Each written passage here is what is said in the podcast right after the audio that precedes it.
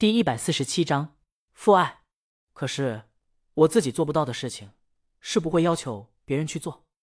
祥太，如果是你呢？你做得到吗？被信平一问，祥太顿时语塞。江阳停止敲打键盘，他隐隐听到外面有说话声。他在打的这一段是《解忧杂货店》中的头一段故事。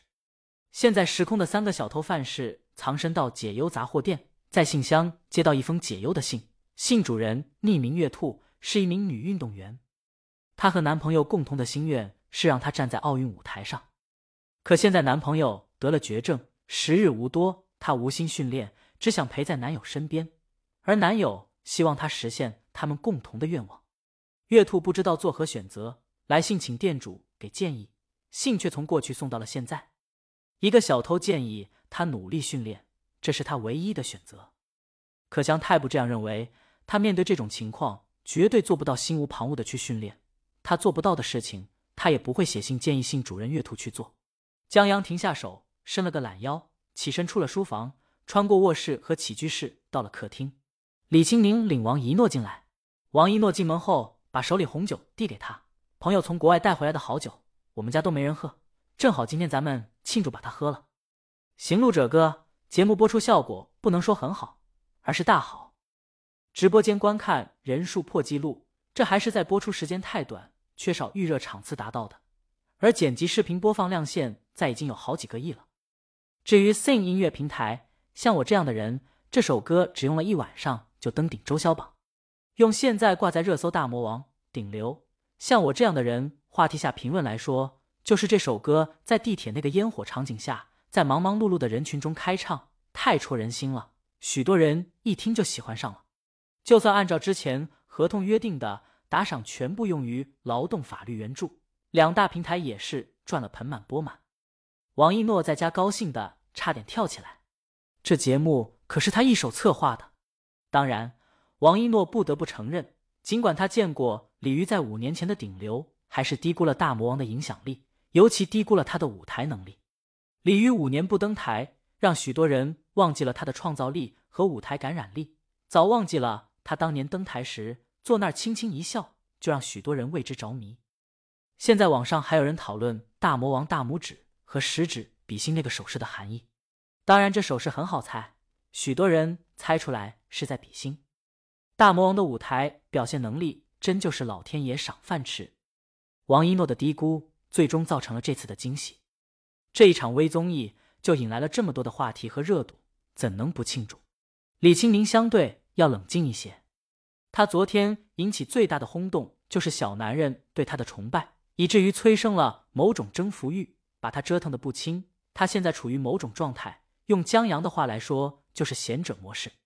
他们走进客厅，最引人注目的就是放在钢琴旁边地上的杂货店微缩模型。江阳刚才在这儿沉思冥想来着，后来有了灵感，直奔书房了。李清明说：“这是我老公的。”王一诺看了一眼，说不上精美吧，但只要不凑近了看，还挺像那么一回事。待他回过头的时候，正要说话，瞥见一个男人到了客厅。他穿着大裤衩小背心，本来跟街上大爷的打扮差不多。但在他身上就格外好看。我老公江阳，李清明给他们相互介绍。王一诺这才回过神。你好，江阳打个招呼，不打扰他们聊天，又回去了。王一诺八卦起来，这就是你在节目中说的那个男孩？嗯，现在是男人了。江阳刚坐下，不等继续写，手机弹出好几条信息，全是公司群里发的。江阳还以为周浩出师未捷身先死。还没当上大导演，就学习让人给抓了，得发辟谣呢。他忙打开，结果是韩小小在群里连发消息：“江总监，你们家可以改五金铺了，现在全网不止想你送刀子，还想送螺丝刀和电钻，你们两口子真是绝配。昨天大魔王像我这样的人扎心，今天你虐心，我去，你这是捅马蜂窝了，推推下全是送刀的，我去看看。”哈啊！一个丧尸游戏，你都这刀，你是不是人？江总监，你在哪儿？我要给你送个礼物。江爷，你们每天发狗粮虐狗也挺好的，不必报复社会，真的不用。很快，李亮、江晨、张琪他们也冒出来。父爱无疆，干破防了！江阳发了一串省略号，这不用问，一看就知道是海报游戏《负重前行》的宣传片播出了。江阳翻到海报游戏推推，置顶的就是这宣传片，用游戏中素材做成的 CG，做的不错。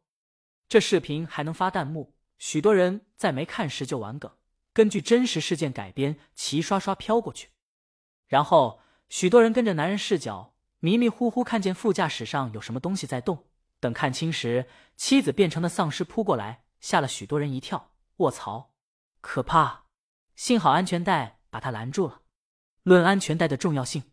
接着，男子逃出了车，画面一黑，负重前行，字幕出现，再出现的画面就是男人把孩子从车里抱出来，他让妻子咬了，又不得不杀了妻子。在男人看着自己胳膊伤口，几近于崩溃，却又让孩子给妈妈告别时，许多人的心揪住了。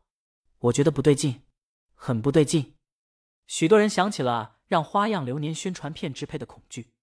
男人拿出一张地图，标注了要前进的方向后，背着孩子上路了。他弄了腐肉，弄了一个白气球，看着男人渐渐变异，跌倒后痛苦的挣扎。完了，站起来啊！在许多人期待中，等他再出现在镜头中前行时，他已经变成了丧尸，自负双手，在腐肉指引下不断前行。直到一声枪响，有人把他打死了。当孩子哭出来，让人抱出来那一刻，操！能不能好好玩游戏了？让我一个大男人哭得像小孩似的。破防了，他在变成恶魔，背负的却是天使。看到他倒下，差点哭了。不知道他知不知道自己的孩子得救了？孩子的存在就是他前进的动力。有些人直接在弹幕上赔罪：“我错了，早知道这么刀。”我他妈当初就不应该起哄的，我 T M 也是贱，起什么哄啊？他们真拍出了个催泪广告，这以后还怎么打丧尸？请问贵游戏有打算加入丧尸角色吗？在视频评论下，最高赞是艾特江阳他们公司官方推推的，就是他们拍的，冲了他们。江阳点了一下，跳到公司推推下，下面有许多刀子，队形齐整，全让推推运营报地址。这次刀子。不送都不好意思了。还有人终于懂了江阳他们为什么那么菜，为什么你们老板死的花样繁多？因为他们对丧尸爱的深沉。大师，我悟了。本章完。